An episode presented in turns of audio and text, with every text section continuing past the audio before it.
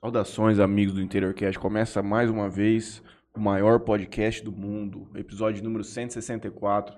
Alunos da ETEC e ou FATEC de Jales nos devem mais uma aula vaga, hein? Para acompanhar hoje o professor Williams Pisolato, o InteriorCast propiciando mais um descanso aí para quem queria dar uma relaxada no dia de hoje.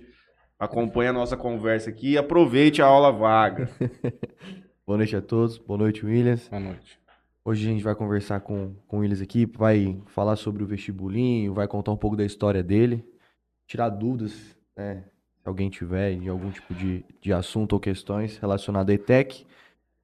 Boa noite a todos. A gente vai fazer uns agradecimentos aqui rapidinho Merchandising. e a gente já continua. Quero agradecer a VIP Store, uma loja completa que trabalha com as melhores marcas do mercado. Quem que é cliente da VIP Store, gente? Leonardo Kiuk. Leonardo Kiuk, de brincadeira. Lá vende acostamento, reserva, aramis, que fala, né? John John. é, tem roupa masculina e feminina. O pessoal manda pra todo o Brasil. É, tem site onde você quiser comprar. Tem o pessoal no Instagram deles. Se você quiser ver algum tipo de coisa, falar com alguém, né? O pessoal da VIP Store tá lá pra resolver os seus problemas em relação à moda. Envia pro Brasil inteiro, Juninho. É Camisa da. John John não serve no você não, viu? Não, Eles é modelagem pequena. mais pequena, Ah. né? Mudou? Quero agradecer a GSX Clube Náutica, de Mateu Açaí, Solutions IP, empresa especializada em telefonia VoIP, Melfinet Internet Fibra Ótica, betcerto.net, Play Arena Beach, Boijales Nutrição Animal, indústria de processamento de subprodutos bovinos, Daniela Godoy Semijoias, Grupo Venturini, referência em mármores e granito, e Live Institute, Vem aí o primeiro campeonato de beach tennis. De quem? da Live Institute. Você vai participar? Não vou. Você vai trabalhar lá? Também não vou. Quem vai trabalhar lá? Você e Ah, o é Léo. Isso aí, né? Eu e o Leonardo, mais uma vez. Só um instante. Mais um pouquinho de merchandising, que é o que nos permite existir neste programa. Agradeço em primeiro lugar novamente ao Califas Burger, da Simone e do. Faz tempo, meu pai tá de dieta monstra, né, meu irmão? Então não dá pra ficar comendo muito burger. Hum, de vez em quando dá, mas não sempre. Herreira Contabilidade, Juninho. Onde será que esse homem tá já? Deve estar deve tá no terceiro copo de chopp Já tá no dele, né? shopping. Ele, Franley Pai. Provavelmente. Ferreira Contabilidade, que cuida aqui das mais de 10 empresas que o Franley gerencia atualmente. A gerencia não, é proprietário. A esmalteria Bem Me Quero também da André Aredes, em frente ao fórum, ali na rua 6. Também o Dr. Felipe Blanco estará comigo no sábado, faz transplante capilar para quem tiver interessado, quiser dar uma melhorada na autoestima e tudo mais. Adiciona o homem no Instagram e tira dúvida lá com ele, agenda uma avaliação sem compromisso nenhum. Cafeteria Sato, da pequena grande Bessie, esposa do Alberto. Como que. A noiva do Alberto. Noiva, diria. né? Esposa A ainda esposa ainda não, mas brevemente. A JR Telecom também do Alberto, olha só que coisa doida. A Gob Cidadania e a Lareto Bebida assim. Você pagou o vinho que você comprou lá, Juninho? No mesmo dia. Perfeitamente, muito bem então. No mesmo dia. Boa noite, doutor Winner. Tudo bem com o senhor? Boa noite, tudo bom? E vocês? Tirando a parte ruim, só uma coisa boa. Ah, então tá tudo bom, ué. Eu falei errado, era pra ter mandado melhor do que eu mereço, Juninho. Que é o meu, meu jargão atual. Conta pra gente um pouco da história do senhor, como é que. Igual aquele quadro do, do Faustão. De onde veio? É onde está hoje? É, eu sou natural de Jales, né? É, minha família é daqui, desde de... meus pais vieram para cá. É, passei um tempo viajando pelo nosso país, fui para para Araçatuba para poder estudar, depois eu fui para São Carlos para continuar os estudos. É, fiquei um tempo também lá em São Paulo, trabalhando lá, numa multinacional. Aí depois eu fui conhecer um pouco o interiorzão, fui lá para Quatro Marcos, São José dos Quatro Marcos. Tá São Paulo também? Não, lá no Mato Grosso. Mato Grosso. Fica perto de onde? Fica longe de tudo. É. Fica a um, 200 quilômetros de, de Cuiabá. Cuiabá. E fui trabalhar numa faculdade lá. O dono da faculdade me chamou, fui trabalhar lá com ele. Passei dois anos e meio lá. Aí depois voltei para cá. Foi quando eu entrei na, na, na ETEC, né? E entrei como professor e continuei me desenvolvendo. Mais recentemente eu assumi a direção da ETEC lá de Rio Preto em 2016, 2016 a 2019. E depois voltei para Jales, na direção da ETEC daqui. Estou aqui desde 2019 como diretor. Mas o que, que o senhor desempenhava que permitiu todos esses caminhos que seguiu? Fez curso do quê? A minha, forma... a minha formação inicial era de, de tecnólogo em processamento de dados. Né? Depois fui fazer mestrado lá na Federal de São Carlos. Qual data aí? 98, eu me formei. de dados em 98? É. Consistia é. no que nessa, nessa época? É o tecno... Hoje seria o tecnólogo em análise e desenvolvimento de sistemas, uhum. né, que é oferecido, por exemplo, na FATEC. Mas ela é, é semelhante à, à, formação. Era para programação, desenvolvimento uhum. de, de programas. Né? Na época era para programação em linha de código ainda, de, de o famoso Clipper, né? Na época era códigozão puro, né? Porque é. hoje ainda tem umas ferramentas que você consegue dar uma é. facilitada, vamos dizer assim, na, nas linhas, né? Isso. Mas na época era mais, mais bruto o sistema e a gente trabalhava com isso. E depois eu, eu fui para a área acadêmica, quando eu fui morar em São Paulo, fiquei trabalhando numa escola municipal, enquanto era também... É, trabalhava numa, numa outra empresa. E, pra, e, e lá em Quatro Marcos eu fui para para dar aulas na faculdade e gerenciar o laboratório de lá também. Dentro da computação também? Dentro, sempre dentro da computação. O que, que te fez vir para esse lado da computação em 98? Oportunidade de mercado? Era aptidão? Demanda, né? Tinha uma demanda já? Tinha, já tinha uma demanda. Na época eu trabalhava aqui no Objetivo, né, na cooperativa de ensino. E foi necessário a criação de um sistema para fazer a gestão acadêmica dos alunos. E eles contrataram um, um profissional que iniciou o, o, sistema lá e eu me apaixonei por aquilo. Né? E antes disso eu já mexia um pouco com o computador, tá? Então foi foi essa a minha é, é, o meu acesso a, ao mundo da informática. E depois fui fazendo uma série de, de cursos, capacitações e treinamentos e certificações, até que é, eu optasse pela, pela área acadêmica. E comecei a me especializar nessa área, com especialização. Talvez para os alunos que estão hoje, seja uma dúvida na cabeça deles. Muitos eventualmente pensam em ir para o magistério também, outros já mais tecnicamente na área. Que foi que levou o senhor a tomar a decisão de ir para a docência? Na época é, que eu fui para São Paulo, era uma, já era uma, sempre foi uma possibilidade trabalhar com a educação, né? tinha essa, essa perspectiva de, de, de alguma maneira, trabalhar com a educação, não necessariamente professor, porque eu já vinha dessa, dessa vida aqui da, do Objetivo, que foi meu primeiro emprego, né? E, e depois eu é, gostei de, de, de, trazer o mercado de trabalho para dentro da escola.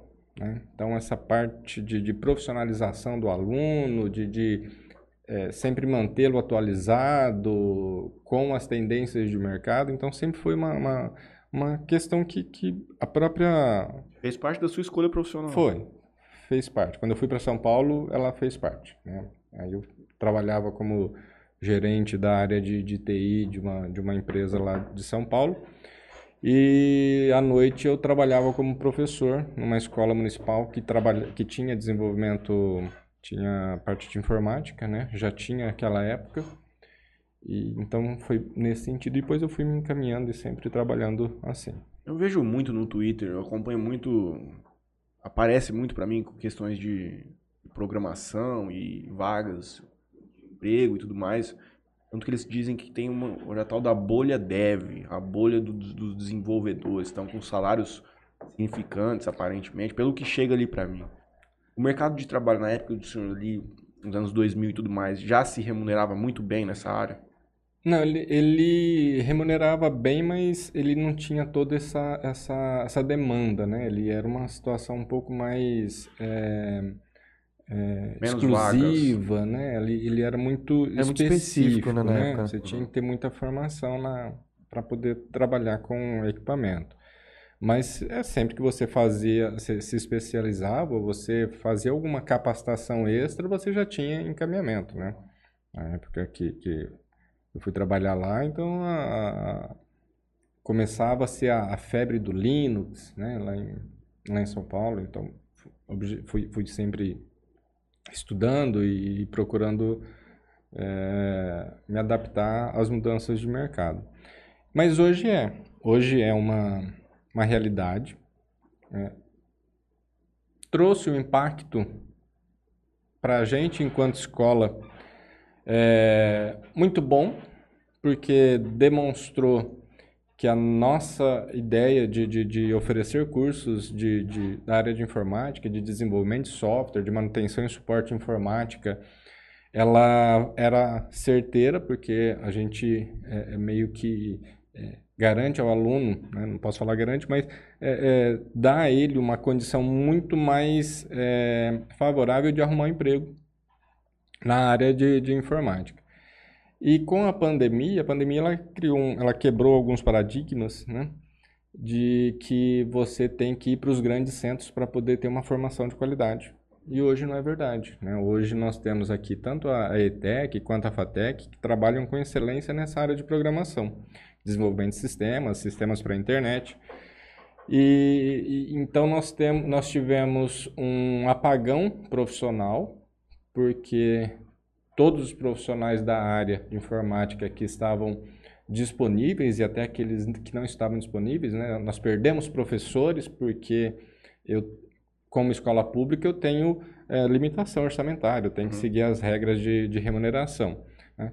E as empresas chegavam e falavam assim, ó, a liberdade geográfica. Vou te levar, vou te pagar 7 mil, 8 mil reais para você começar a trabalhar comigo, mas eu quero que você fique exclusivamente para mim. Hum. Então, pessoal, e o cara trabalha da casa dele.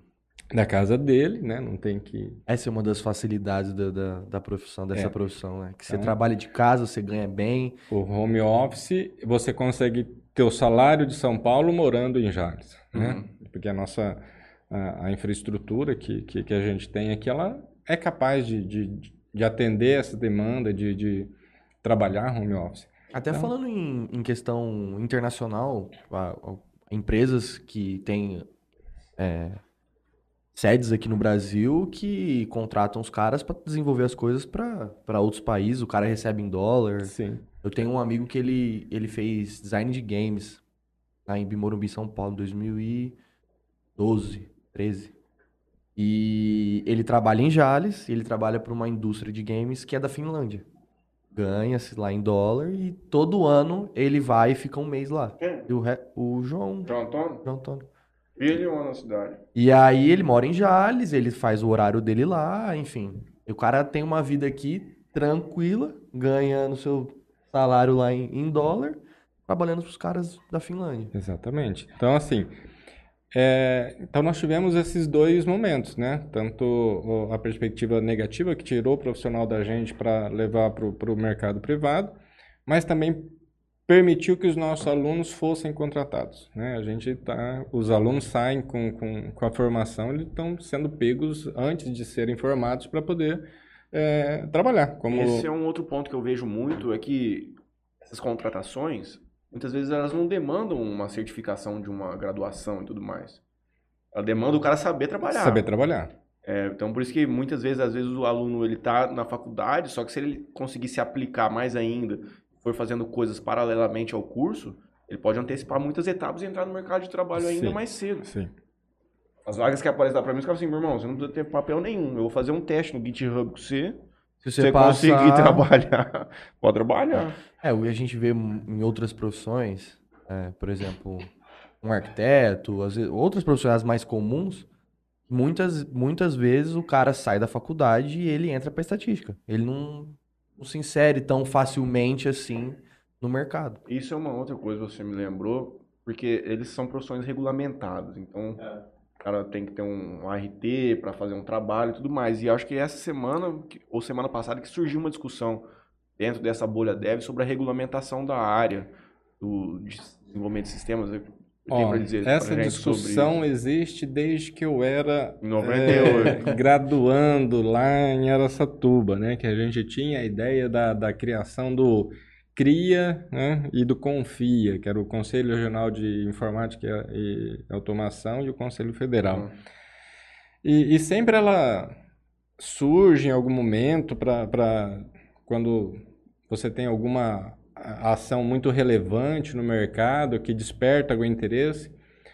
Mas é, eu considero assim praticamente impossível fazer essa regulamentação, porque como que você vai é, exigir, por exemplo, que a, a recepcionista, né, que faz ali os agendamentos da, da, da rádio, usa ah, um computador, tenha um registro profissional para poder executar esse serviço, Uhum. né? Porque já que Ah. você vai regulamentar, então vamos regulamentar de verdade, não fazer de, de brincadeira, né?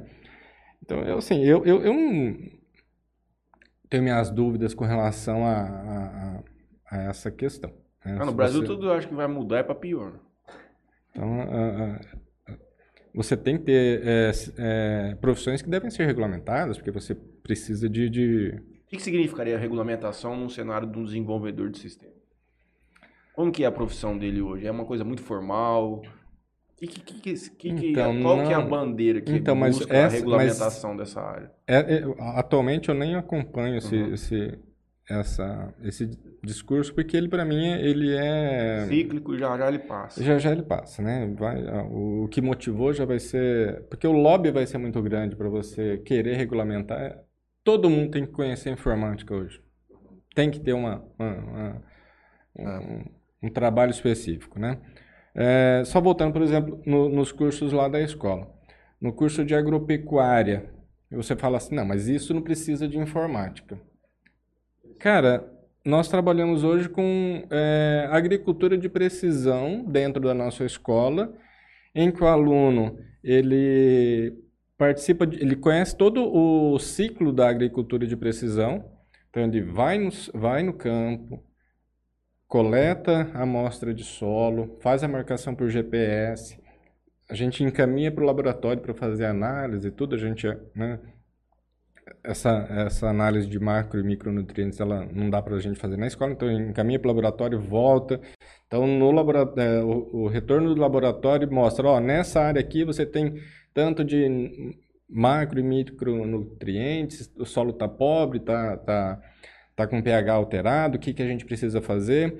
Então, ele pega essa informação, leva numa, num, num equipamento, que é uma plantadeira guiada por satélite, coloca lá a, a informação, coloca semente calcário, vai para o campo, faz a- a- o plantio e já vai adubando conforme a necessidade daquele eh, eh, local que está passando a plantadeira.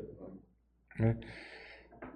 Dentro desse período, né, teve análise, teve trabalho com o Vante, com o drone, que fez análise da- do, do fluxo de enxurrada, de tudo, o controle da produção, né, quanto que cada talhão produziu, cada eh, espécie de milho, ou seja, né, que a gente trabalha com milho na escola, mas a- a- cada cultura que é realizada, o que, que ela desenvolve. Então, todas as, as, As áreas. profissões, todas as áreas precisam da, da informática. Não, Como você vai regulamentar isso? Qual vai ser a proposta? Né?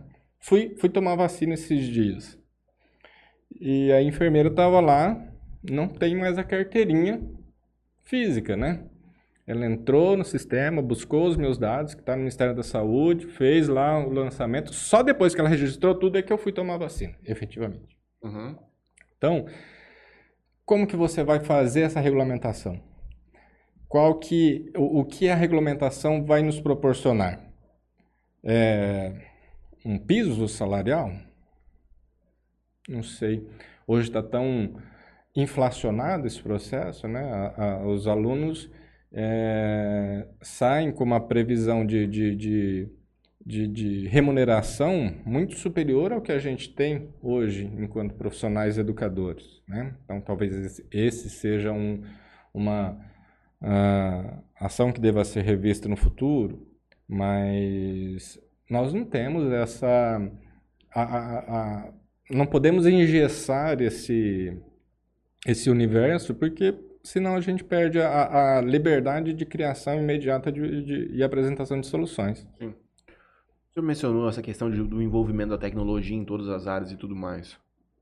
Nesse curso de, de agro, como que o aluno chega para como no geral, como tem chegado o aluno hoje para iniciar o processo de profissionalização no ETEC?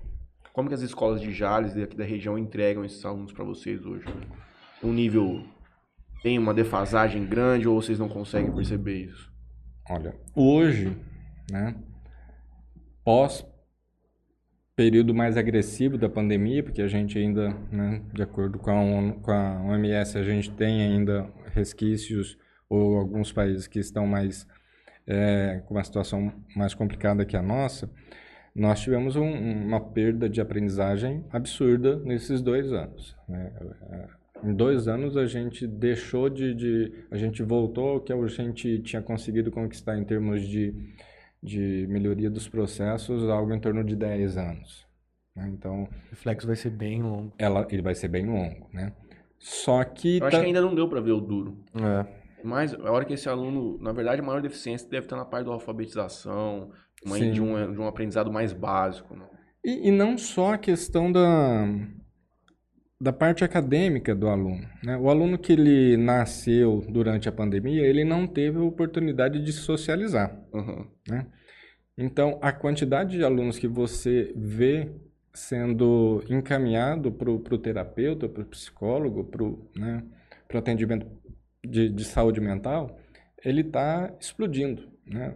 A, as nossas crianças, elas estão é, precisando de apoio de uma rede de proteção de saúde mental, né? que a escola, a família é o, é o, é o princípio de tudo ali, que a gente sempre precisa da família participando da escola para poder acompanhar todo esse processo, mas a escola está sendo um, um, amortecedor para esse processo.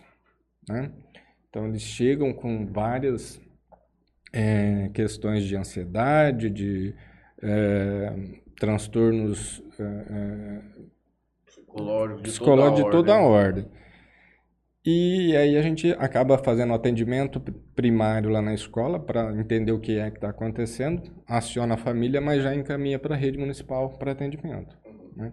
Então, eu acho que esse vai ser o, o pior legado para as nossas crianças. Os, retomando a, a questão, a, a, aprendizagem dos alunos foi muito prejudicada nesses dois anos. Então, hoje, a gente trabalha com é, a recuperação é, contínua, né? que o aluno ao longo do ano ele vai sendo acompanhado pelo professor para recuperar a aprendizagem do ano e ao mesmo tempo a gente está desenvolvendo projetos de recuperação daquele conteúdo que foi perdido ou não trabalhado é, adequadamente nesses dois anos. Né? Então ali na escola, por exemplo, no dia 5 de novembro a gente vai fazer uma atividade que é uma feira de ciências para apresentação dos projetos que foram desenvolvidos esse ano, né, de recuperação de, de, de, de competências, uh, que culminou com, é, com, com essa feira de ciência. Então, os alunos desenvolveram uma série de atividades relativas aos esses dois, a esses dois anos que passaram, em forma de projetos, então nós vamos apresentar o resultado desses projetos. Então, sai coisas é, muito bacanas, né? A gente vê que a gente está conseguindo recuperar essa aprendizagem mas ela não é, é, é totalmente ah, o que deveria ter sido trabalhado nesses dois anos. Qual que é o nível de comprometimento dos alunos no cenário como da escola do senhor? Não, a gente, eu, eu costumo dizer que nós somos um microcosmo da nossa sociedade. Né? É, nós temos alunos que, que têm é, é, desde aqueles que se dedicam plenamente aos estudos, à realização das atividades, até aqueles que levam né, na, na, na brincadeira, na maciota, igual Leonardo. Vê... Tá? Botou meu nome no meio. Leonardo gente, vagabundo, não. A gente vê muito dessa questão de do empenho do aluno, né, na, da dedicação do aluno na, nas aulas, quando a gente fala de uma faculdade particular, né? Faculdade particular aonde o cara você consegue pegar pessoas onde estão lá só porque o pai quer que ele esteja estudando. E a gente pega pessoas realmente que estão afim de fazer aquilo acontecer, né?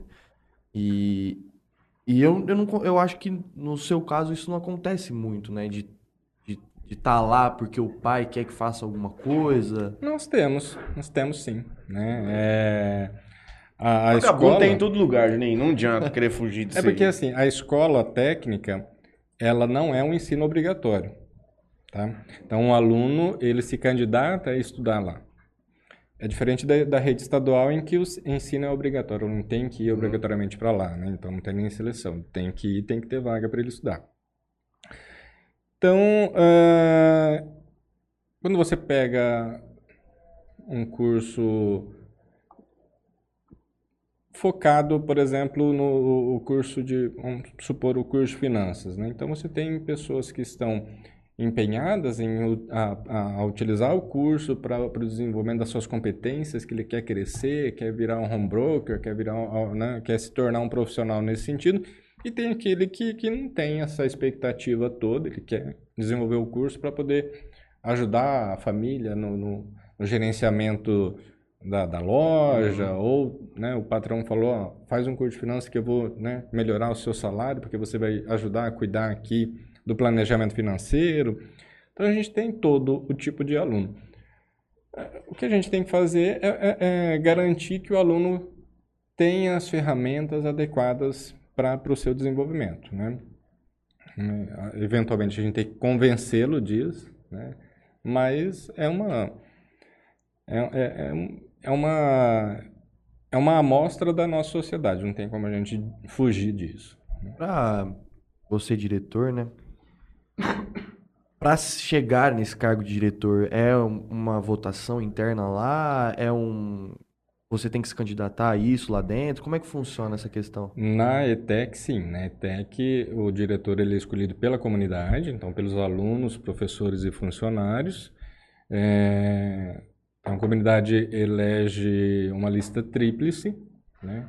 Então, os três mais votados são encaminhados para a administração central e aí eles fazem a indicação da, da, da do, do, do, profissional que vai é, dirigir a escola pelo período de quatro anos. Né? Ao final dos quatro anos, a gente pode tentar a reeleição. Sendo reeleito, você pode ficar só mais um período. Como é que você chegou lá em São José do Rio Preto? É, é... Bom, eu fui convidado a, a, a participar do processo eleitoral lá, né? É, fui, fiz minha inscrição, foi deferida e, e, aí apresentei uma proposta. Peguei os indicadores da, da escola, elaborei uma proposta e, e aí a gente faz campanha. Tem um período de campanha, é regula, tudo regulamentado. Você tem o que pode, o que não pode, como que deve proceder. E aí na, lá em Rio Preto eu tive uma votação bem expressiva, inclusive. Conhecia alguém de lá que trabalhava lá, assim? Você tinha certa amizade com, com o pessoal de lá ou você Não, chegou e. Cheguei e fui. Acho que o povo tava querendo dar uma chacoalhada lá, hein? falar o português bem claro, dentro da política, do jeito que tava lá, não tava dando certo, vamos trazer alguém de fora, porque o trem tá feio. Vou pedir pro senhor, vamos retroceder um pouco, o senhor contar o que, que é a ETEC, qual, de onde vem o surgimento dela, fazer um, um apanhado geral. Mas antes, dá uma, dá uma lida aí, Juninho, que tem bastante coisa no YouTube. Tem bastante, cara. Bastante aluno mandando mensagem aqui. É, vagabundo tá tudo de boa, hein, hoje lá. Muito obrigado. Tamo junto. Guilherme Pisolato, boa noite. Benção, tio. Deus te abençoe, Guilherme. Noelê, Noelê, acho que é. Noelê, Car... Noelle Carla, manda boa noite. Marli Luciana também manda boa noite. Leonardo Mori também manda boa noite. Simone Saldanha. VMO 2128 também manda boa noite. Márcia Regina também. Professor Vinícius Martins de Oliveira manda um boa noite, galera. Esther Noádia manda um boa noite. Tiago Cruz também manda um boa noite. Fabiana Masson Caravieri. Quem você lembra de Caravieri? Do Leandro. Leandro. Mulher dele. É? Ele, ela manda um boa noite, pessoal. Muito bom ter Williams no canal. Amigo de longa data e atual diretor da nossa ETEC de Jales. Parabéns pela postura ética e profissionalismo. Obrigado. Valkyria também manda um boa noite. Adler também manda boa noite. Rafael Fernando também. Kaique Manuel também. Professor Fábio Roque, boa noite a todos. Sejam todos bem-vindos. ETEC Jales, técnico em administração presente. Professor Alan Rodrigues manda um boa noite, meninos. Leonardo também manda um boa noite. Rafaela manda um boa noite. Beto Gandur manda um boa noite. Muito bom ter o nosso diretor aí com vocês. Abraços. Um abraço, Beto. Temos que marcar outra data com o Beto aí pra, pra gente atualizar os, os sistemas de trader dele. Passar pra gente. Leandro Silva manda boa noite. Isabela Silva também. Valdirene Andrade também manda boa noite. Gabriela Cardoso também manda boa noite. Depois eu termino de ler que tem bastante aqui. Então vamos lá. Um abraço pra todo mundo. Boa brincadeira, muito obrigado pela audiência de hoje. Mais de um milhão de pessoas nos assistindo. Como que é a história da ETEC? Bom, a escola foi implantada há 34 anos, né? A gente já está preparando a festa de 35 anos para o ano que vem. Então tá todo mundo convidado, já vai ter uma... 34 anos de Jales, de geral. O Não, surgimento da ETEC no É estado. em Jales. Em Jales. É. Poxa, É. Então, ano que vem, 35 anos, já combinamos com a prefeitura, vamos pegar a praça, inaugurar aquele palco que está sendo construído. Tem vai data ser... então ali, aquele palco ali já? Tem. Sabia não. Então, não é agora para essas festividades do final do ano. Então muita gente é, achava. Não, é para agora, pro final do ano. Aí vocês já vão comemorar o 35 Isso. agora. Que maravilha. E, não, os 35 a gente comemora o ano que vem. É que eu tava só zoando um pouquinho. Tá de sacanagem. Tô concentrado aqui, mano.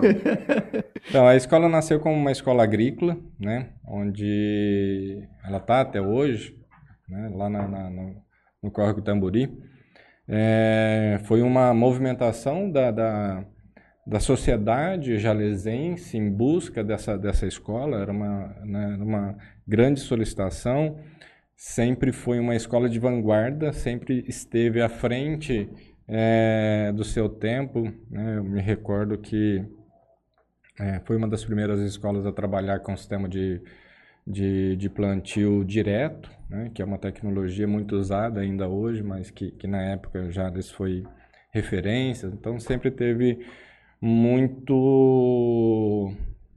muita importância para os produtores eh, rurais, porque sempre trouxe novas tecnologias, novas, novas metodologias de produção, sempre buscando o, o, o enriquecimento da, da nossa comunidade local, regional. A gente tem alunos ah, ali ainda, a gente tem alunos que fique, a cidade deles fica a 500, 600 quilômetros de, de Jales, né? Então é, nós temos alunos residentes, né, que ficam lá na escola agrícola.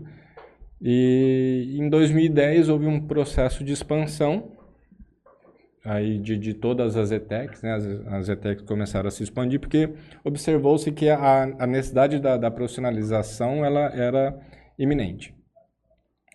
E aí foi quando nós recebemos o, o prédio que hoje funciona, o nosso prédio urbano, que antigamente era o DOC, né, a Escola Deputado Osório de Carvalho, e, e começamos a implantação dali dos cursos da área de gestão e de informática.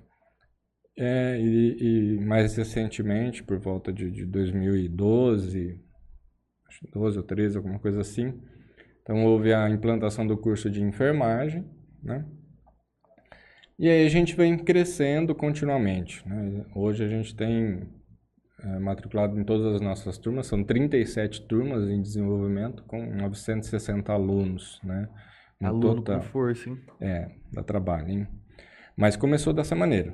Escola agrícola, então ela, ela mantém hoje os cursos lá. Os cursos que são oferecidos lá na escola agrícola é o agropecuária, integrado ao ensino médio, né? Que o aluno sai do nono ano entra para fazer o curso ali com a gente. Ele fica três anos estudando tanto os componentes da base comum quanto da, da formação profissionalizante. Tem o agropecuária noturno, que é para quem já terminou o ensino médio, está querendo se especializar. Tem um curso de agroecologia, também nesse formato. O curso de alimentos, né, que, que é um curso bastante interessante. Temos um curso novo, né, que está no segundo módulo, que é o curso de manutenção de máquinas pesadas. Então, são esses os cursos que, que funcionam lá na, na- no prédio rural, né? E no ano que vem a gente tem, é, no meio do ano que vem a gente tem a, a, a ideia de implantação do curso de técnico em veterinário. O prédio rural nosso, a escola agrícola, efetivamente, ela está passando por uma série de reformas, né? melhoria no, nas acomodações da residência estudantil, construção de um laboratório de bovinocultura é, moderno, né? com, com uma série de, de novas tecnologias. Nós diversificamos o plantel de, de animais que são é, que temos lá à disposição. Então temos bovinos, equinos, carneiros, peixe, galinha. É... Jacaré? Jacaré não. Tem umas capivara lá, mas não, a gente não cria, elas aparecem.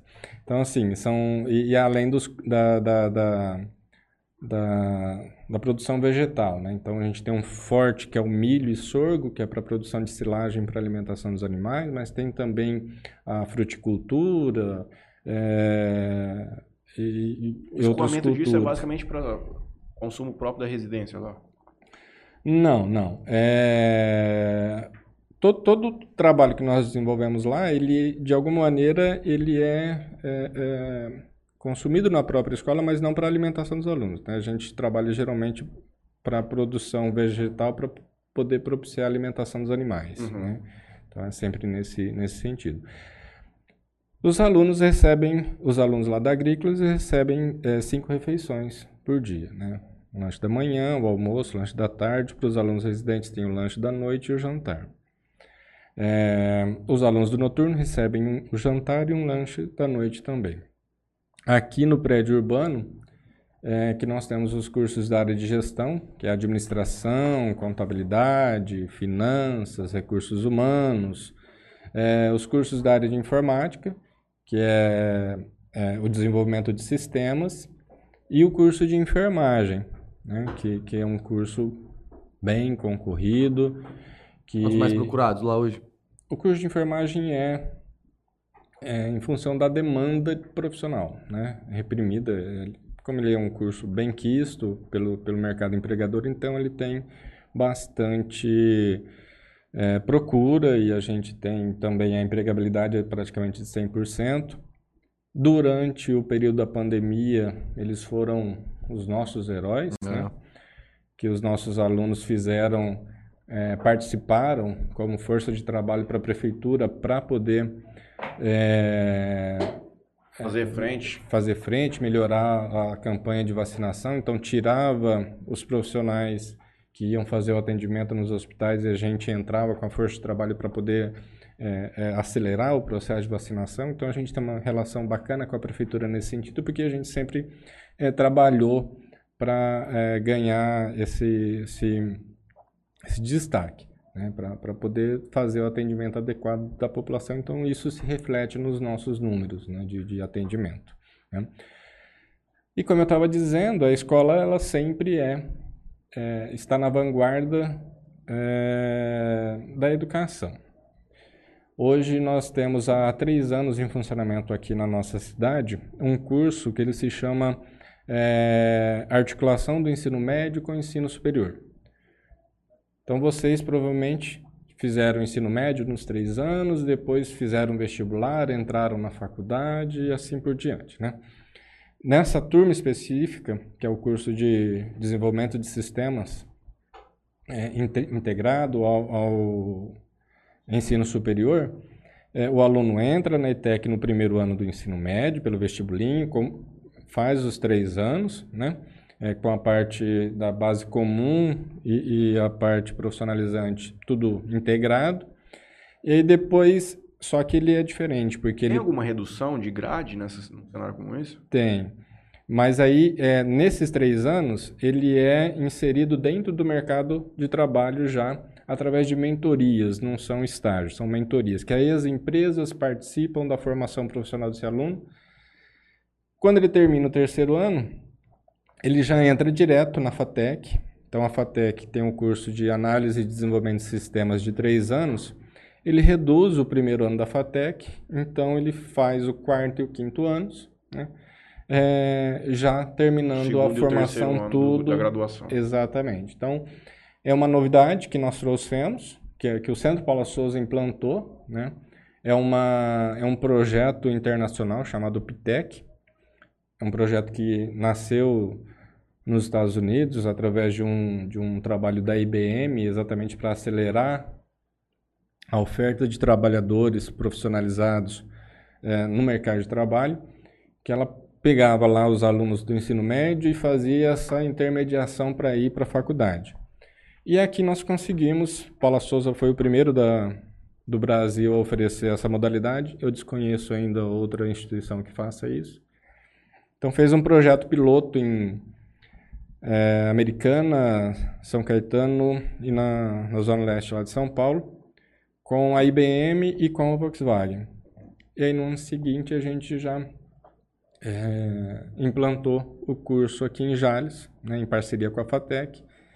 Então isso dá um, um, uma facilidade muito maior para o aluno é, entrar no mercado de trabalho depois de formado, ou mesmo durante a sua formação, porque ele foi é, forjado de acordo com as necessidades do mercado. Na verdade, para a empresa também é um, é um, um ativo, uma pessoa muito boa, porque muitas vezes ela vai vir virgem do mercado de trabalho, ela não traz vícios de outros lugares e tudo mais, o cara vai conseguir construir aquele profissional da maneira da melhor maneira possível para o funcionamento da empresa é. dele.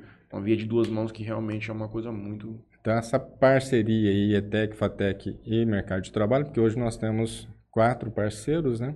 Que trabalham junto com a gente, eles trabalham gratuitamente, oferecendo essa mentoria e então a gente é, acaba tendo essa, essa, essa facilidade. Então, hoje está. É, esse é o último ano dos três, né? Então, ano que vem eles já vão para o quarto ano da FATEC para poder dar o segmento. Fora que o aluno não chega cruzão, né? Sim. No trabalho. Não. Eu quero trazer uma discussão com o senhor que tivemos aqui antes de começar o programa.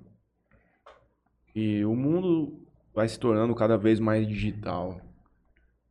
Saindo do analógico em muitas questões, até o senhor mencionou no início do programa que a questão do agro e tudo mais. Eu disse para o senhor aqui mais cedo que já tivemos reclamações de diversos tipos de empresários, de ramos distintos, a dificuldade que está tendo de contratação de profissionais, é, um, donos de loja, outros na parte da confecção e tudo mais. A parte da confecção, o cara disse que as costureiras, a mais nova, tem 65 anos.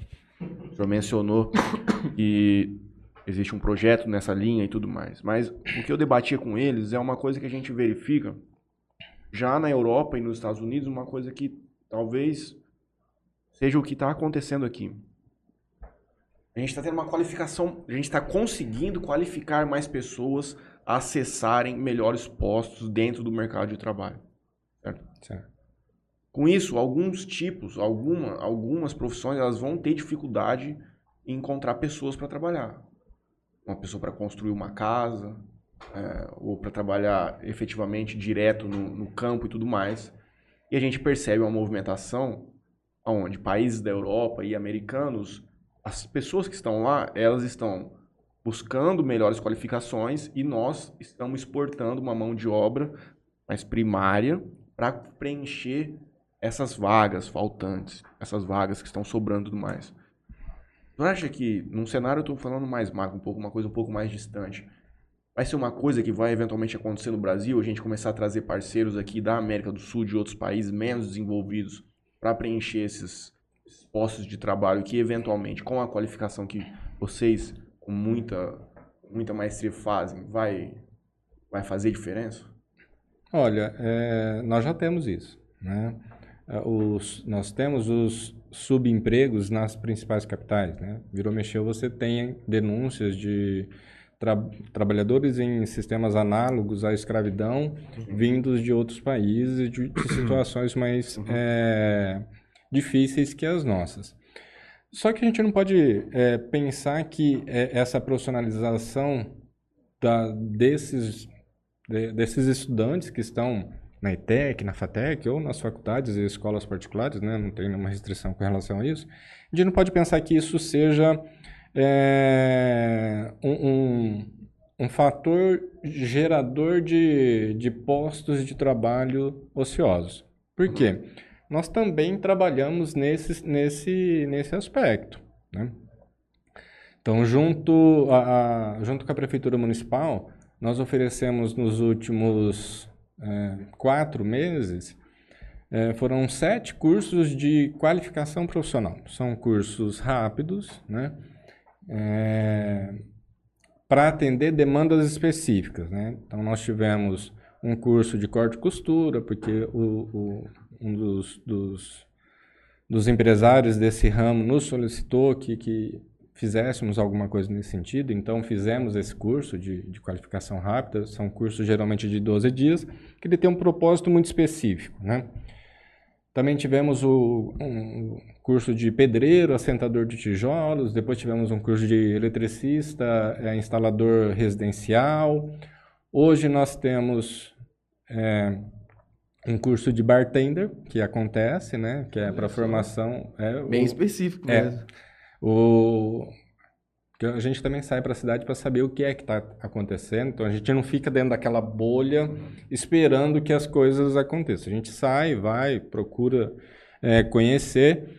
Então havia, houve a, o pedido pelos, pelos empresários, né, de bares que a gente frequenta, alguma coisa assim. Ó, não tem quem faça um, saiba fazer um, uma caipirinha. Uma caipirinha, né? Perfeito. Mas como, como foi a procura por esses cursos?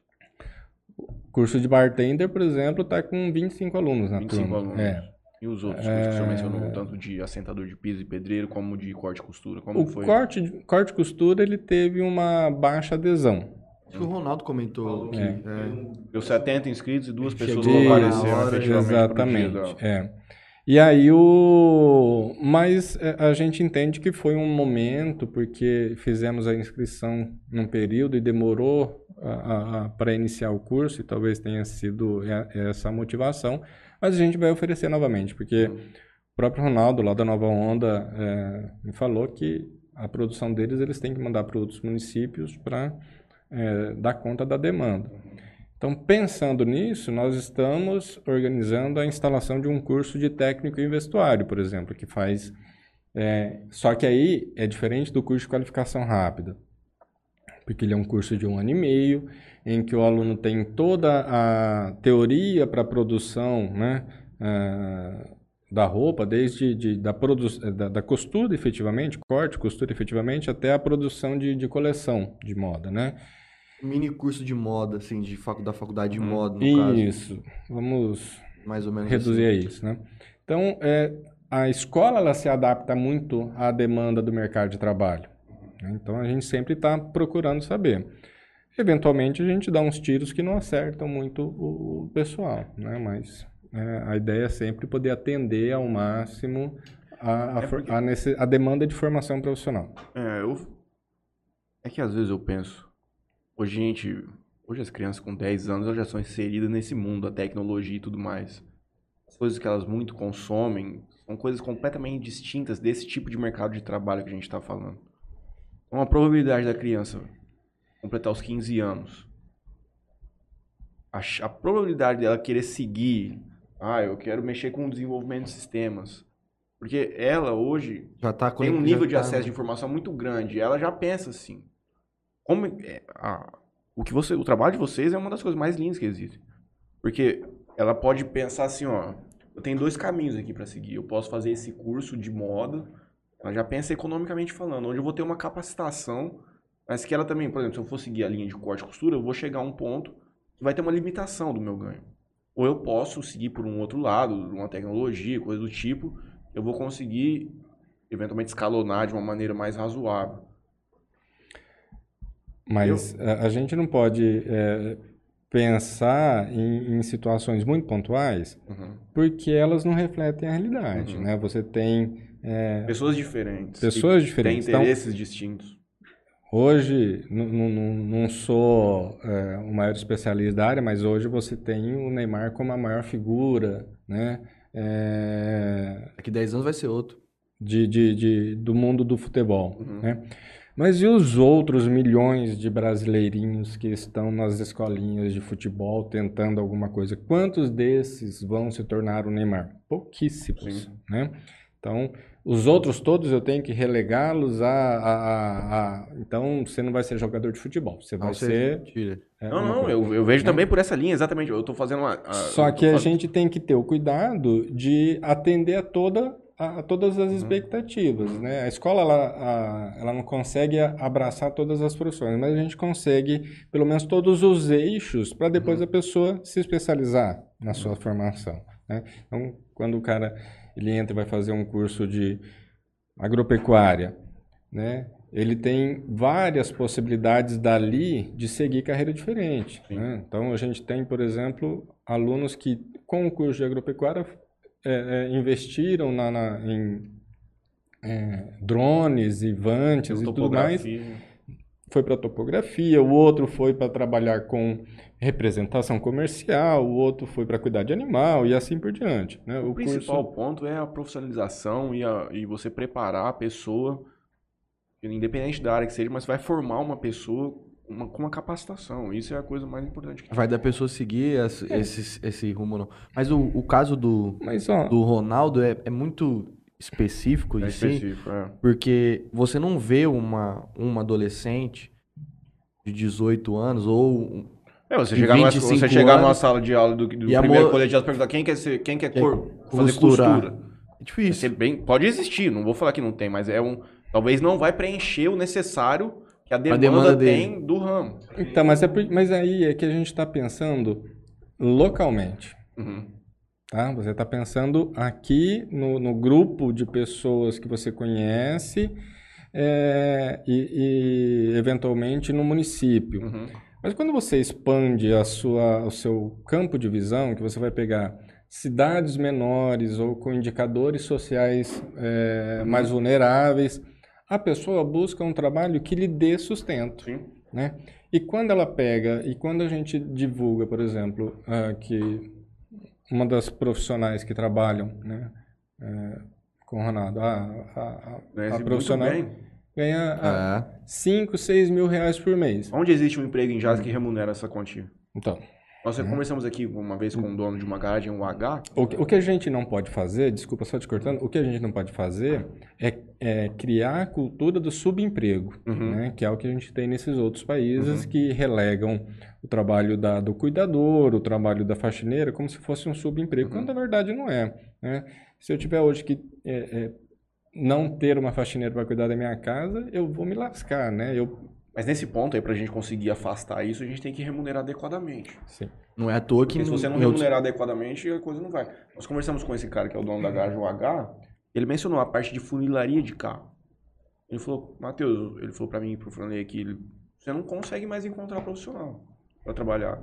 E é um cenário onde o cara consegue fazer 5 mil reais por mês trabalhando pra uma pessoa. Isso. Eventualmente ele inicia esse processo trabalhando com uma pessoa e ele abre o empreendimento dele de forma que ele vai escalonar isso ainda mais. Aí a gente ficou pensando assim, aonde você encontra um trabalho na cidade de Jales hoje, de carteira registrada, que te paga 4, 5 mil reais? É difícil. 10% da, da cidade, talvez? Ah, não, né? Não chega nem nesse nível, né? Acho que não. Não existe muito campo, é exatamente o que a gente está falando, às vezes tem muita coisa que não é vista que remunera de uma maneira bem satisfatória. E aí, para esses casos, né, só pegando esse exemplo que você deu da funilaria, é, economicamente não é interessante para uma escola particular montar um curso desse, porque ele não teria a demanda necessária para se manter por conta de um investimento nesse sentido. né? Aí, para isso, você tem recursos do, do, do governo do estado para execução.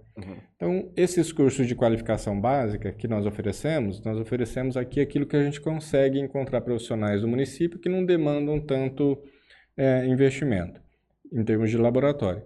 Mas quando você precisa, por exemplo, um curso de, de solda, MIG, TIG, de acetileno, sei lá, uma série de, de, de opções. Ah, montar um laboratório para isso, ele é extremamente dispendioso, então ninguém faz isso. Só que aí o governo do estado, a pedido da prefeitura, ele manda as carretas volantes que chegam, né, são aquelas carretas que expandem lateralmente, lá dentro tem todo o laboratório, aí você faz três turmas de manhã, uma de manhã, uma tarde, uma noite, em 20 dias úteis você forma 60 pessoas e atende essa demanda. Uhum. Só que não é o suficiente para ela ficar aqui. Então ela vai para outra área Sim. do estado. E vai né? caminhando. E vai caminhando. Ela vai preenchendo e vai satisfazendo a necessidade dos Exatamente. municípios. Então a gente tem muito projeto nesse sentido para o ano que vem aqui, né? De, de, de trazer essas, essas essas carretas ou esses cursos, sempre para poder atender a demanda da população. Só concluindo aquela questão do, do subdesemprego, né? É, de, de outros países, quantos brasileiros hoje não ganham muito dinheiro fazendo o trabalho que os caras não querem fazer? O cara que vai lá para pintar, vai ser pintor e os caras ganham muito dinheiro lá. Porque a galera lá também não quer fazer, né? Então, eu, eu gostaria muito que isso acontecesse, mas né, a gente sabe que isso vai demorar muito para acontecer, porque vai significar que a nossa população ela Sim, teve um mas crescimento, foi com esse, né? mas foi com essa perspectiva que eu falei. Com a existência de cursos como o do senhor e tudo mais, você vai permitindo à população ter um crescimento econômico, intelectual de uma maneira muito positiva. Quando nós recebemos o professor Riva aqui, ele mencionou que vocês tinham um, um não sei se essa é a parte do senhor especificamente, não me lembro com qual ele é mais envolvido na ETEC, na FATEC, e já estava se transformando num polo de tecnologia, querendo ou não. Sim. Vocês tinham, existia um projeto, alguma coisa nesse sentido de formar Uma cidade, um- né? um- uma, coisa, uma coisa mais específica e dar uma injetada nessa área especificamente para preparar mais profissionais? É porque, sabe o que acontece? Quando eu estava lá em Rio Preto, eu participei do, da, da implantação, é, eu estava no, no, no conselho do Parque Tecnológico lá, né? E, e a prefeitura investiu muito no Parque Tecnológico e agora ela está fazendo a busca por cabeças, né? É, pessoas que vão é, desenvolver as suas empresas lá, sendo que tiveram a formação aqui. Então, não me oponho de maneira nenhuma que uma pessoa venha, faça a sua formação e vá buscar buscar- outros áreas. Mas isso acaba tirando da, da, da cidade o, O as objetivo cabeças, do parque né? tecnológico. É. E aí o Riva apresentou essa proposta para a gente de implantação de... A gente não- não conseguiria inicialmente implantar um parque tecnológico, ele tem uma série de, de infraestrutura necessária, mas seria possível a implantação de um polo de tecnologia, né? E aí você é, é, estimular a participação do empresário, a participação dos profissionais da área é, é, em manterem as suas empresas aqui. Esse Uma cara espécie de incubadora? Ela é um, ele é um pouco maior do que uma incubadora, mas ele parte de uma incubadora também, né? Tem a, a função da, de incubação, depois você tem a maturação e tudo dentro do polo, e de uma maneira em que é, os, mesmo as pessoas que são concorrentes, elas colaboram entre Hum, si para o crescimento é, é, individual. Então é muito bacana nesse sentido. Tá esperando para ver como é que vai ser o, E aqui tem empresas grandes de tecnologia. tem, por incrível que pareça, a gente às vezes acha que não tem, Ah. mas é, é, esses parceiros nossos lá é, trabalham com muita gente, estão trabalhando demais porque não tem profissional ainda suficiente. A, a- a- o déficit de profissional de informática é, no Brasil hoje gira em torno de 200 mil pessoas precisando, É muita com gente. postos de trabalho vazios para serem preenchidos. Você é um cenário de quantas pessoas que trabalham diretamente com tecnologia aqui no nosso município? Ah, isso eu não consigo te, te, te 500 oferecer. empregos, mais ou menos? Ah, para mais. Para mais. É. Ah, Mas você pegar o, você pegar o- o Fernando, ele deve ter ali, só ele ali, ele deve ter uns 30. Ah, é. Se não tiver mais. Tem um menino Ele monte de sala sistema- A precisão também, que tem uma força grande. Fazer um outro assunto com o senhor. Vocês têm a experiência de uma escola integral já há muito tempo, não? Porque como vocês conduzem esse projeto da, da educação básica. Uma outra coisa também, para mencionar quais são as diferenciações de currículo para a pessoa que vai fazer, por exemplo, a, a ETEC com a FATEC já, eu disse que tem uma alteração no currículo básico dela no, no ensino médio.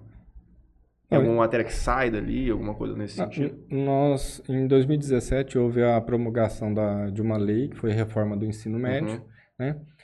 Em que ela, é, basicamente, de maneira muito superficial, assim, ela obrigou com que os componentes curriculares que eram é, é, anteriormente é, compartimentalizados, então você tinha português, matemática, geografia, física tal, tirou essa compartimentalização e obrigou com que elas se conversassem entre si. Uhum. Só que isso na, na ETEC, nas ETECs a gente já faz é, há algum tempo, que são os cursos integrados. Então, se você vai pegar é, componente de física, por exemplo, que você tenha conteúdo lá de... Matemática. É, não, mas é componente de física e você, é, dentro do, do curso de informática, você tem a aplicação da termodinâmica. Você fala, termodinâmica, caramba, né? É uma situação louca. Mas você não vai estudar toda a termodinâmica. Você vai pegar uma porção dela e ampliar para o aluno poder fazer a... a... Pra trabalhar com aquilo. A, a mexer numa placa, fazer a solda, fazer o reparo, alguma coisa ali. Então você é, necessariamente você faz com que a física trabalhe em conjunto com o componente que vai fazer esse processo. A mesma coisa na matemática. Ah, geografia. Uma geografia, teoria aplicada. Teoria aplicada. Então o cara vai estudar sobre formação do solo. Ah, ao invés dele ficar na, na, na sala de aula, que, que ele vai fazer? Ele vai para o campo, vai entender como que o solo se forma, vai entender por que, que você tem que fazer contenção para evitar que uh, uh, haja fluxo de, de enxurrada e leve os nutrientes. Então, todo esse processo. Então, de uma maneira muito superficial, porque ela é uma discussão bem abrangente, mas ela permite que esse processo seja mais natural. Né? Eu acho que é até mais satisfatório para o aluno também, não? É mais porque você- prazeroso de você é tira aquela é, massividade Com da, exatamente. certeza. da ele carteira se escolar. torna com mais prazeroso, né? O aluno consegue aplicar mais adequadamente. Então, quando eh, a gente tem essa integração, ela funciona muito melhor. E aí você tem, né, os itinerários formativos. Então, você tem eh, a, a possibilidade do aluno trabalhar focado no desenvolvimento de linguagens, ou focado no desenvolvimento da matemática, ou na de ciências humanas, ou na de ciências sociais. E o quinto itinerário, que é o que a gente trabalha, que é a formação profissional. Então, a gente já trabalha com a formação profissional há mais tempo, né? Paula Souza é para formação, sendo Paula Souza é para formação profissional. Então, a gente já tem mais experiência nesse sentido. As outras escolas, seja pública ou particular, eles tiveram que eh, inserir isso mais recentemente.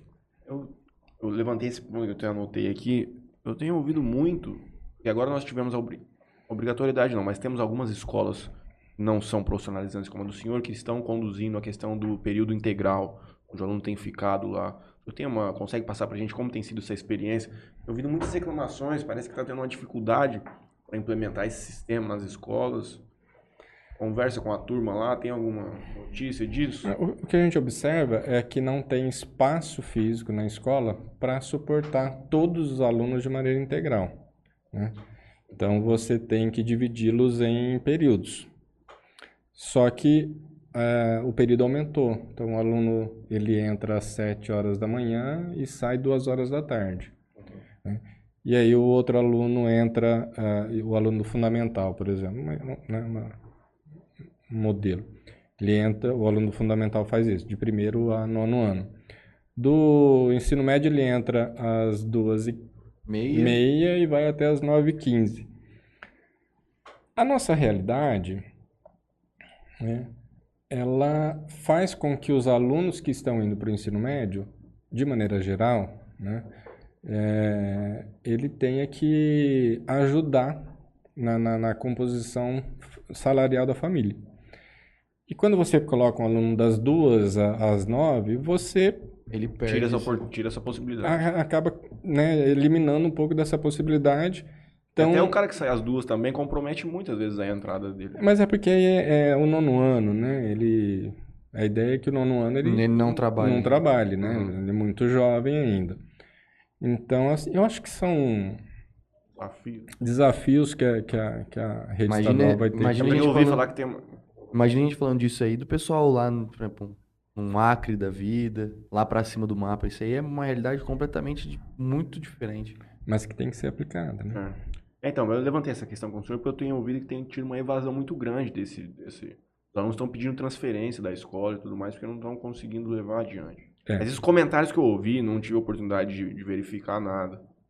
A gente percebe isso também, né? Algum, alguma movimentação de alunos pedindo transferência para gente ou fazendo a, a participando da, Onde que nós temos provas. implementado aqui a integral? É só no Dom Arthur? Não, todas as escolas. Todas as escolas. É, eu acho que é um processo de adaptação nesse É. princípio, né? Não vai ter como fugir muito disso. É, é natural isso aí, até todo como que mundo. funciona hoje, na prática, um aluno de nove- nono ano integrado, assim, período integral? Ele estuda como se fosse uma escola comum, até a- às 12 horas, até o meio-dia? Não, ele vai até as duas horas. Vai até às duas horas. É. Ele para por volta das 11 horas ali, tem um descanso, alguma coisa? Não, ele tem o lanche, tem o almoço e tem um outro lanche antes de ir embora, né? Então, é, os componentes eles funcionam de maneira integrada também, só só que ele tem o desenvolvimento de projetos, né? Então, ele tem um reforço curricular, né? Algumas escolas oferecem é, aula de música, aula de artes, né? Oficinas de redação, então... Coisas que antes eram opcionais se tornaram obrigatórias no currículo. é. Na, no- na nossa A escola época era obrigatório. A gente tinha que ir lá tarde em algumas matérias, a gente tinha que ir. Contava, no... Contava falta. E é uma palavra forte, hein? Hã? E Então, é uma palavra forte pra ir à tarde, né? Mas- tinham aulas. Ia na recuperação, né? Que tinha que ir, senão de resto. Então o fato é que a escola mudou completamente do que. nós- Eu, até pouco tempo atrás, de tanto ouvir aqui essa história de nono ano, agora eu entendi que o nono ano é a minha oitava série. Mas mudou, mudou radicalmente, então, a forma É, de ensino. Mudou de nono ano pra, de oitava série para o nono ano porque a gente teve a incorporação da, da, da pré-escola, né? Então, é, a, a pré-escola que antes era é, opcional, agora se tornou obrigatória. Então, por isso que expandiu a, a, a, a quantidade de anos né, que, que, que compõem o ensino fundamental. Qual que é o sonho do senhor para a ETEC? Olha, eu tenho muitos sonhos de, de atendimento de outras formas de, de outros cursos, outras áreas, né? A gente está trabalhando para que a escola se fortaleça. Lutamos muito eh, recentemente para recebimento de recursos, então a gente foi contemplado com uma grande reforma lá no prédio rural, mais ou menos 3 milhões de reais. É, agora, meados de, de novembro, começa uma, uma reforma aqui no prédio urbano para algumas adequações e no ano que vem nós teremos outra, uma, aí sim uma reforma grande também. Ainda não tem previsão de, de, de custo para isso, mas que, que vai ampliar a escola, dar eh, condições da gente instalar outros cursos, porque eh, Jales está se tornando um polo de saúde, né? A Santa Casa, o Hospital do Amor, a- as várias clínicas que se instalaram, Um outras que se de, de coleta de sangue, na verdade, não? é, tem essa, essa Que tá sendo construído aqui Aqui atrás. E é Isso. grande, hein? Grande, cara. Então, assim, a gente entende que vai precisar de mais profissionais. Quais profissionais, por exemplo? Radiolo- é, é, o técnico de, de para trabalhar com é, diagnósticos por imagem, né? Que é o técnico em radiologia. A gente nessa obra está prevista a construção de um laboratório de radiologia para a gente oferecer o curso de radiologia, o próprio curso de, de vestuário, o, enfermo, o veterinário que começa a funcionar no meio do ano. Então, é sempre no- no- na ideia de atender Mais pessoas. mais As demandas pessoas. contemporâneas. Exato, poder fazer o atendimento da demanda do mercado de trabalho. Porque a gente funciona para o mercado de trabalho, a gente forma profissionais para o mercado de trabalho. né? Então, por isso que é muito importante que os empresários né, es- eh, enxerguem a escola como uma, uma, uma ferramenta de, de, de, de impulsão das suas empresas, para a gente formar profissionais, ter essas condições. Existe alguma maneira de contribuir com benefício fiscal para vocês? Não. Não. a gente- O DOC ali tá ficando pequeno já? tá. Dá para crescer lá mesmo, né? Dá. Dá para ir para cima lá. Não, não, tem espaço bastante para crescimento TR. TR. Só aquela quadra lá, quantas, quantas, quantas salas dá pra construir naquela não, quadra? quadra ninguém mexe, né? Vez do cara vai jogar uma bolinha, mas tá louco. É. Não, a gente tem uma área grande ali que vai ser usada para a construção desses novos laboratórios, né? É, Construção de um auditório para atendimento da- das nossas necessidades. Então, é sempre importante esse, esse processo de, de crescimento. Dificuldade orçamentária? Ou dentro do que é disponível, não tem muito drama? É... Vive tra- bem financeiramente? É, é que dinheiro nunca é suficiente, né? A gente Dinheiro nunca é sempre- demais, né? Ali nunca é suficiente. A gente sempre quer fazer alguma coisa diferente. Então, é, quando você vai propor a abertura de um curso novo, você tem que é, é, investir em laboratório, em equipamento, depende da complexidade, você tem é, um laboratório muito caro, né? É, então, é, é- é sempre nesse sentido. Mas o, o, como a- a- o Paula Souza, ele tem um, o Centro Paula Souza, que administra todas as ETECs e FATECs, ele tem um percentual do ICMS. A gente percebeu que houve um crescimento do ICMS esse ano, né, da arrecadação do ICMS. Então a gente espera que no próximo ano a gente possa já receber recursos para essas obras de, de ampliação, de melhorias, né? Sempre nesse sentido.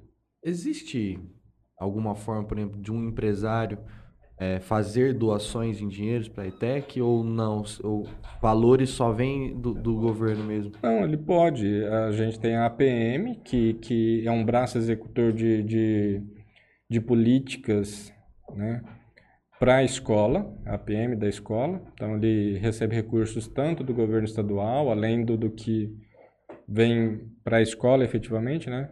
Recebe o recurso para do governo estadual, do governo federal, eh, eventualmente as, as atividades que nós desenvolvemos, de festas e tudo mais, é a PM que gerencia isso aí. Então, ah, precisa eh, fazer alguma coisa que não, não custe muito.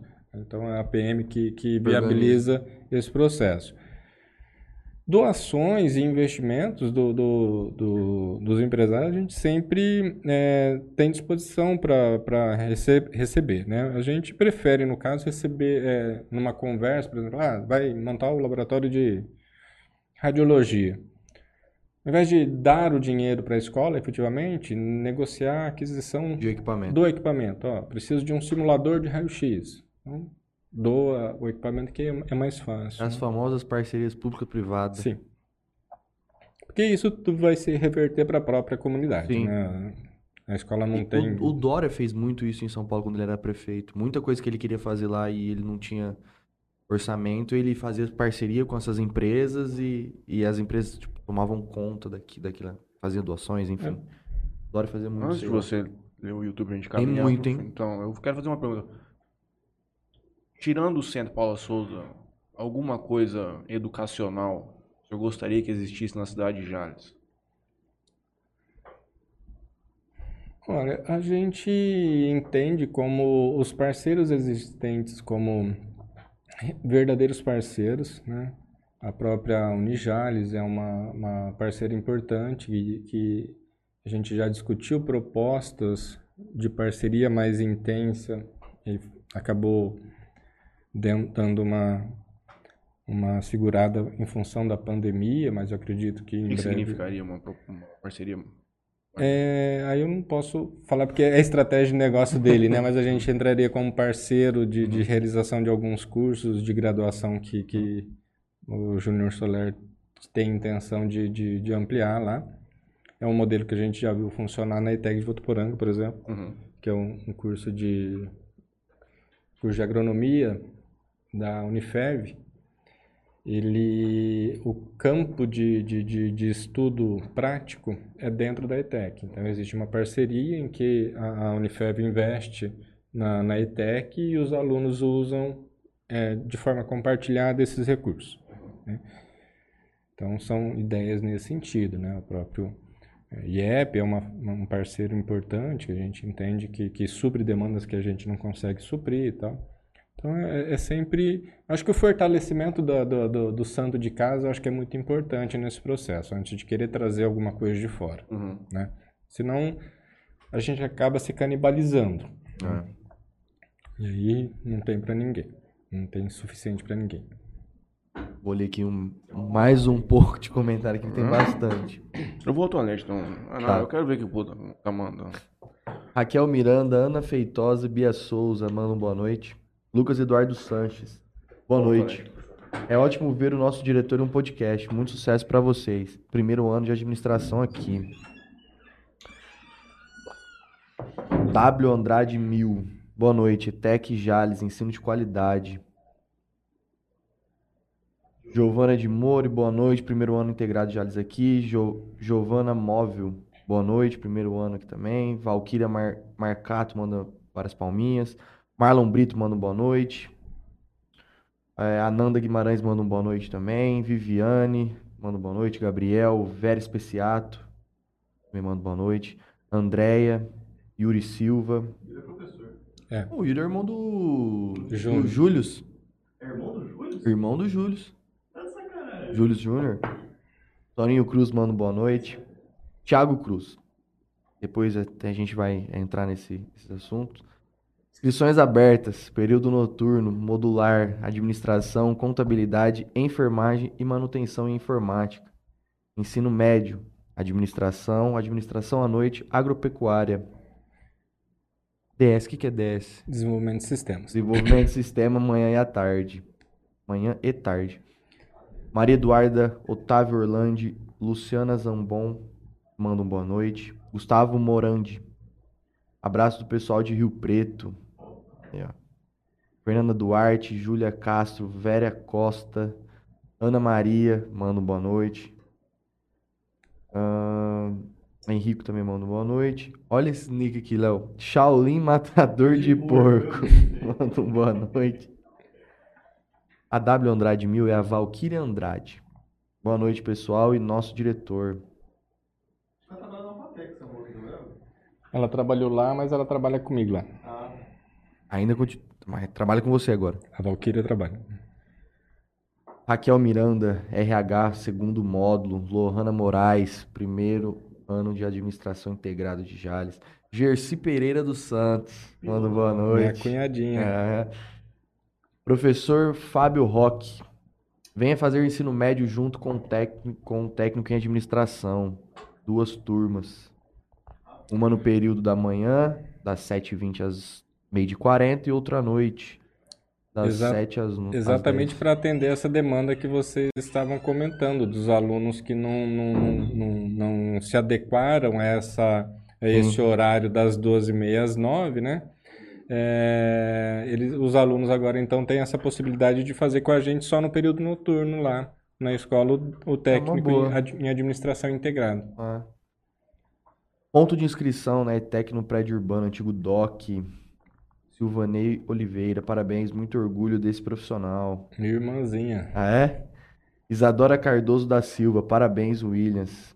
Kleber Herrera, boa noite, galera do podcast. Em especial o professor da ETEC, Jales Williams Pisolato, grande diretor, Tá parceiro. ainda? amigo. Acho que tá ainda, né? 25 litros, né? Renato, boa noite. Sou formado na ETEC Jales no ano de 2009 a 2011. Com a minha formação, atuo na área graças à ETEC Jales. Tenho orgulho de fazer parte dessa história. Andrei, primeiro ano de ADM falando aqui. Ana Maria, orgulho de cada um de vocês. Aí tem comentário, hein? Lucas Eduardo Sanches, vem para ETEC Jales. Júlia Eduarda, boa noite. Primeiro ano de ADM, acompanhando. Kênia Gonçal... Gonçalves, manda várias palminhas. José Fernando, primeiro ADM, acompanhando, boa noite. Gabriel Mori, também de ADM, acompanhando. Dizendo ainda que a escola é maravilhosa e muito bem organizada. Que bom. A Kênia manda que são cursos de qualidades e gratuito. Agrodecisão, ou José Ricardo. É José Ricardo, né? É o, o, o, J, o, o J, é José Ricardo, né? Às vezes eu confundo, nome eu troco o nome dele do, do, do Zé. Agrodecisão. Parabéns, pessoal. A escola agrícola é uma referência para Jales a nível nacional. Muitos alunos deixam a família em outros estados para virem estudar em Jales e se tornarem grandes profissionais Brasil afora. Roseli Quatrina pergunta: ele também é diretor da escola agrícola? Sim. Não é, viu, Roseli? Toma tua água. Gerci Pereira, que Deus abençoe você realize seus sonhos. Muito orgulho de você, Williams. Esther Araújo, ensino de qualidade. Jéssica Bárbara, Davi manda boa noite pro padrinho. É. E Tá lá em Carneirinho, assistindo ao podcast. Aniele, orgulho de fazer parte dessa equipe. Professor, a pergunta que não quer calar. Vai dar pra ver o jogo da Copa do Mundo lá na escola? Rapaz, já colocamos uma TV para os nossos alunos assistirem lá. Que a gente não pode liberar mais. Liberar, Não mas. vai, mas não vai dar pra tomar uma cachaçinha. Não pode, mano. Ô, É duro, hein, gente? Vai ter uma evasão, eu acredito, viu, professor, nos dias de jogo da Copa do Brasil. Ou vai ter uma jogo do Brasil. alta de faltas Ah. grande. Fala um pouco sobre o, o vestibulinho. É, a gente está com, com os cursos é, disponíveis para inscrições, né? É, são 400 vagas que nós colocamos à disposição da comunidade, então isso é muito importante, né? É, é importante também a gente frisar que 40% dos nossos alunos são de cidades vizinhas ou de outros estados, né? Olha a importância da ETEC Jales aqui Mas não, pra- não existe reserva nesse sentido. Não, não. Tá. É só um, É um dado, dado, mesmo que... estatístico. é. Uhum. E então na, na- lá no, no prédio rural, que é a antiga, que é, o pessoal conhece ainda como escola agrícola, né? Nós temos o curso de agropecuária integrado ao ensino médio, em que o aluno entra às 7h20 sai às 3h10. Pelo amor de Deus, Eu tô congelando aqui. E lá. Uai, mas você estava brigando com o Leonardo que ele ia Era passar eu, era eu, Ah, era eu, era eu. E então nós temos o, o agropecuário integrado, né, que começa às 7h20 e vai até às 3h10. E para esses alunos da escola agrícola, então tem a possibilidade do, da residência estudantil. né. É, aqui no prédio urbano nós temos os cursos de administração, contabilidade, enfermagem e manutenção e suporte informática no período noturno. Esses cursos precisam que o aluno, no ano que vem, esteja estudando no segundo ano do ensino médio ou já tenha concluído o ensino médio, porque ele é concomitante, ele é só matéria eh, profissionalizante. Aí nós temos também o curso de administração integrado ao ensino médio, que funciona no período das 7h20 até o meio-dia e 40, né? que nesse curso também eh, os alunos recebem alimentação, né, no intervalo e no almoço. É, e também nós estamos oferecendo uma outra turma exatamente para esses alunos que não se adaptaram a esse horário da, da- da- da- das escolas de ensino integral para fazerem uma administração integrada no período noturno. Então ele vai lá só no período noturno, não tem essa necessidade, então ele tem essa disponibilidade de é, trabalhar né, durante o dia, se for o caso, e, e poder estudar à noite e ainda ter o, o ensino profissionalizante. No prédio urbano também nós temos o curso de desenvolvimento de sistemas integrado ao ensino médio, que são os três anos apenas, em que ele entra às 7h20 sai meio-dia e 40. E aqui no prédio urbano também, no período da tarde, funciona, vai, é, a gente vai oferecer ah, no prédio urbano agora o curso de desenvolvimento de sistemas integrado ao ensino médio e ao ensino superior. né? Então ele fica da meio-dia e 40 às 17h50 e depois, no quarto ano, ele vai para a FATEC para continuar o, quarto e o quinto anos lá na FATEC. É, as inscrições são pelo site, exclusivamente pelo site, vestibulinhetec.com.br. Coloca nos comentários aí, Léo. E fixa. Ele tem que fazer inscrição. É, é a única taxa que é cobrada, que é uma taxa de inscrição para poder realizar a prova, né, que é de 33 reais. E aí, no dia 18 de dezembro, Dia de jogo do Brasil. dia do Jogo do Brasil, É, esse ano é. esse ano tá triste. E... Mas vai ser menos concorrido. Porque muita gente não vai. Infelizmente. Não, mas a prova vai ser no período da manhã, então não tem problema. Não vai, não vai É, atrapalhar não o vai jogo. ter jogo de manhã no Brasil, assim. Então, e aí a prova é no dia 18 de dezembro. Tá? E eh, a escola conseguiu né, garantir alguns direitos dos alunos que antes não eram eh, muito respeitados, que é essa questão da alimentação, e que principalmente o pessoal que estuda à noite, né, que acaba vindo do trabalho direto, está fazendo uma jornada dupla ali, é, é- é um, um- é um aconchego É maior. uma janta né? expressiva. Tem, efetivamente. tem. Uhum. É muito gostoso. O pessoal gosta muito da, da, da jantinha que é oferecido lá na escola. Qual que é o curso mais concorrido, professor? É o enfermagem. Enfermagem. É. Uma média de quantos, quantos inscritos por vaga? Ó, ele varia de 4 a 5 candidatos por vaga. Existe alguma espécie de curso preparatório para esse vestibulinho? Alguma coisa nesse sentido de. Tem um, algumas... Um cursinho, né? Que É. como a gente... Tem. Tem, é, tem os cursinhos pela internet, que a Uhum. gente sabe que, que fazem esse tipo de trabalho de formação específico para o vestibulinho, igual tem um cursinho para a faculdade. Uhum. Em São José do Rio Preto, nós tínhamos algumas escolas municipais que faziam um trabalho extra de, de, de formação dos alunos para entrar no, no- na ETEC. Né? Então, eles eram muito. eh, tinham muito sucesso, inclusive, lá, que vários alunos deles entravam para estudar lá com a gente. Aqui em Jales eu não, não tenho nenhuma informação nesse sentido. Não, mas é interessante a gente comentar, já que existe esse online, porque às vezes muitas pessoas ficam meio.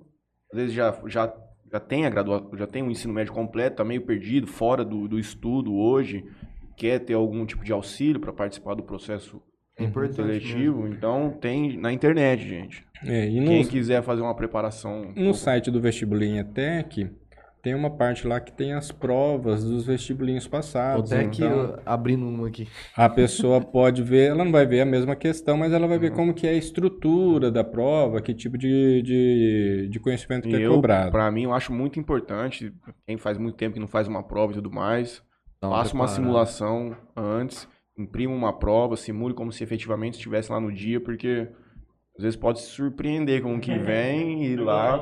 É, E é, e é curioso que os cursos noturnos, eles têm uma, naturalmente, eles têm um- uma faixa etária mais alongada, né? Uhum. E o curso de contabilidade, por exemplo, ele é às vezes muito procurado por eh, advogados que estão interessados em se aprimorarem na, na contabilidade previdenciária, na Legal. contabilidade tributária é uma dificuldade que, que nós temos. são, é, que são conteúdos que nós trabalhamos lá. Então ele entra, ele, ele elimina as matérias que são mais transversais e faz só a parte é, profissionalizante, né?